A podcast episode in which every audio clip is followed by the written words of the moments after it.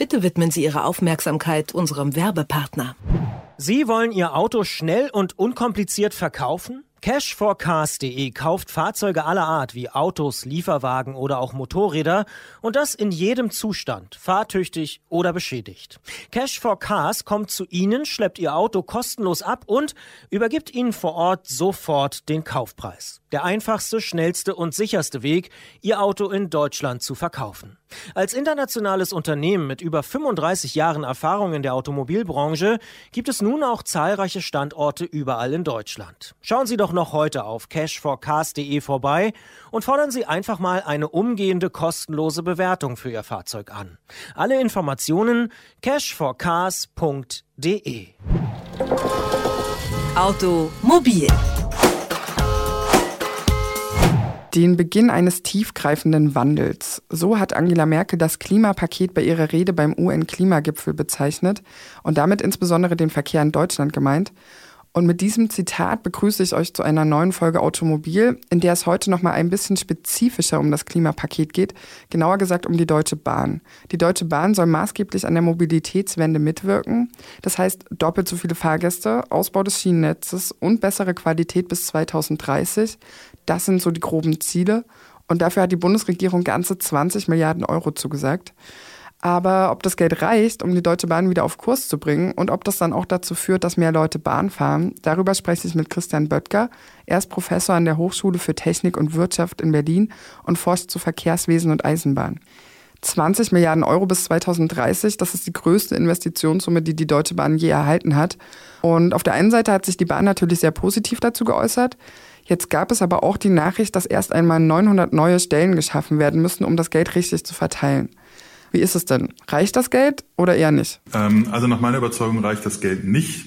Äh, es ist richtig, die Bahn hat also zu wenige Ingenieure und auch die Planungsbehörden, auch die Aufsichtsbehörden haben eigentlich viel zu wenig Ressourcen, um tatsächlich einen Anstieg der Investitionen verarbeiten zu können. Also in dem Punkt äh, ist die Kritik erst einmal berechtigt, aber ähm, für das, was man sich vorgenommen hat, reicht das Geld bis heute noch nicht. Ich meine, es kursieren ja noch viel höhere Beträge, die da im Raum stehen. Aber wenn man sich das genau anguckt, dann sind in diesen Zahlen immer wieder Doppelbuchungen und sowas drin. Wenn man sagt, wie viel Geld steht wirklich zur Verfügung und wie viel Geld steht zusätzlich zur Verfügung, sind die Zahlen längst nicht so beeindruckend. Und es wird also nicht reichen, um auch nur eine Verdoppelung des Schienenverkehrs zu realisieren. Und wie kommt es dann zu den sehr positiven Äußerungen von der Deutschen Bahn? Äh, also ich glaube, das war zuerst einmal die Sache des Erwartungsmanagements. Also gerade diese 11 Milliarden Euro Eigenkapitalerhöhung, die waren ja nicht vorher abgesprochen und haben also die Bahn selber auch überrascht. Und deswegen musste sich die Bahn selber eben sehr positiv äußern. Alle anderen Branchenvertreter sehen also dieses Geld sehr kritisch, weil es eben auch quer liegt zu allem, was man bisher gemacht hat im Bereich Finanzierung. Es wird zu einem massiven Anstieg der Trassenpreise führen, also mit vielen ungewollten Nebenwirkungen. Also das Konzept ist eigentlich überhaupt nicht durchdacht und also eigentlich müsste man sagen, da muss das Klimakabinett also nochmal zurück an den Tisch und nochmal sorgfältig nachdenken. Also offenbar sind viele Sachen wirklich eher so in einem Feilschen entstanden, ein bisschen was für diesen, ein bisschen für jenen, als dass dahinter also eine klare Politik und ein klares Konzept stehen würde. Mm, und wie wäre dann Ihr Vorschlag? Also wie müsste es anders aussehen?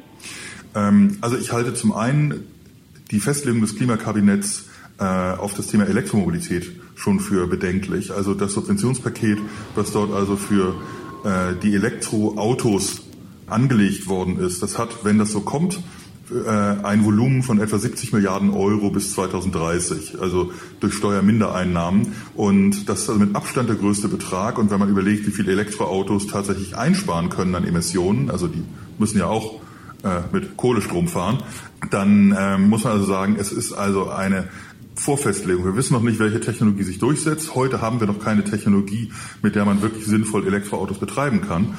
Und äh, aber trotzdem werden dafür also schon äh, wirklich gewaltige zig Milliardenbeträge zugesagt. Und ähm, bei der Bahn muss ich sagen, also wie gesagt, das Geld reicht noch nicht und das Geld, was bereitgestellt worden ist, es ist ja eine deutliche Erhöhung der Mittel, das ist ein guter und richtiger Schritt, aber jetzt muss man eben auch überlegen, wie man dieses Geld anlegt. Und ähm, das, was eben das Kabinett beschlossen hat, also gerade diese Kapitalerhöhung für die Bahn, das, wie gesagt, liegt quer zu allem, was wir in den letzten Jahren gemacht haben bei der Finanzierung von Eisenbahninfrastruktur, also das ganze Regelwerk passt überhaupt nicht dazu.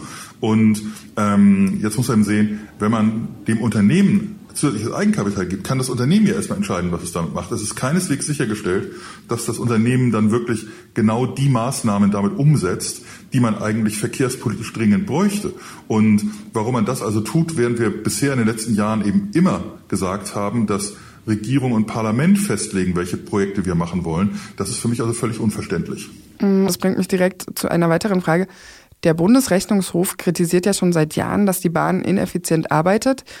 Gibt es denn jetzt neue Kontrollinstanzen, die dann prüfen, dass das Geld auch wirklich effizient genutzt wird? Nein, also es gibt jetzt zeitgleich ja etwa nochmal einen Entwurf für eine neue Leistungs- und Finanzierungsvereinbarung. Darüber wird also die äh, Modernisierung des bestehenden Netzes finanziert.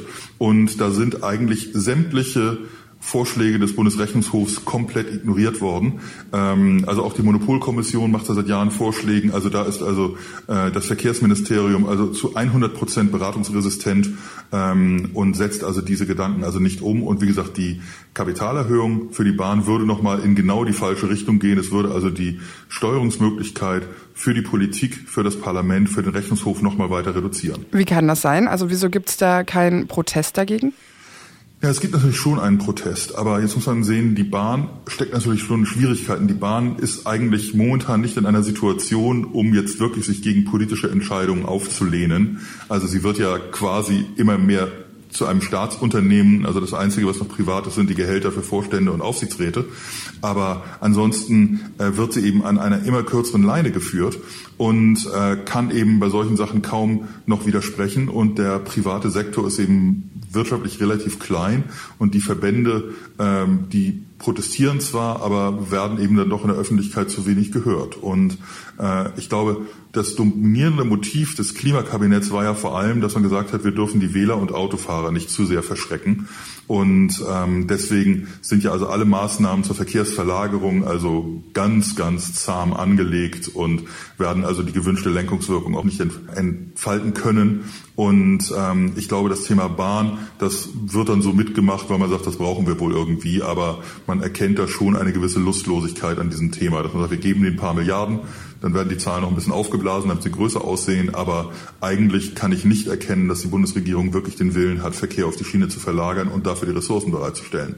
Mhm, äh, das ist auch so ein bisschen das, was ich mich gefragt habe. Wenn man sich das jetzt mal anguckt, wie die Fahrgäste auch ähm, verdoppelt werden sollen, dann geht es äh, zum Beispiel darum, dass die Mehrwertsteuer auf sieben Prozent gesenkt wird. Für ein Bahnticket ist das natürlich eine extrem geringe Summe, die da einen Unterschied machen soll. Und das Fernbusfahren bleibt billiger und das Fliegen bleibt tatsächlich auch noch billiger. Ist die Frage, wozu das alles? Naja, also ähm, die Frage ist in der Tat, welche Lenkungswirkung bräuchten wir? Und ähm, wenn man sagt, die Mehrwertsteuersenkung führt eben dazu, dass im Schnitt alle Fahrkarten im Fernverkehr um 10 Prozent billiger werden könnten. Ähm, das wird mit Sicherheit eine gewisse Nachfragewirkung haben.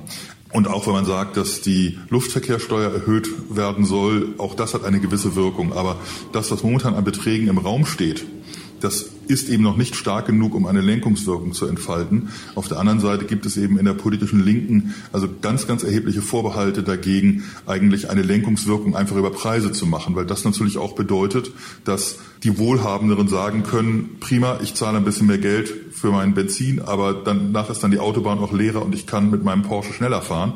Und das ist natürlich eine Vorstellung, äh, die in der politischen Linken also sehr unbeliebt ist und deswegen hat diese wohl auch sehr gebremst bei der Idee, tatsächlich massiv wirkende Lenkungsmaßnahmen äh, einzuführen im Verkehrsbereich. Und das ist ein Dilemma, über das die Politik jetzt noch hinwegkommen muss. Ähm, kommen wir mal noch zu einem anderen Projekt von der Bahn. Und zwar, ich glaube, Sie hatten es vorhin schon angesprochen, 500 Millionen Euro sind ja für den Anfang ähm, für ein Projekt zur Digitalisierung geplant, und zwar die digitale Schiene Deutschland GmbH. Das ist ja eher ein etwas kleinerer Betrag, wenn man das in Relation sieht, für so ein eigentlich, naja, es sollte umfassendes Projekt werden. Wie ist mhm. das zu bewerten? Ja, also die Mittel reichen sicherlich noch nicht aus. Also es gibt momentan eine große Kakophonie von Zahlen, die im Umlauf sind. Ähm, also wie viel Geld wirklich bereitsteht, ist völlig unklar. Wir wissen nur, im Bundeshaushalt 2020 stehen 200 Millionen für Digitalisierung drin.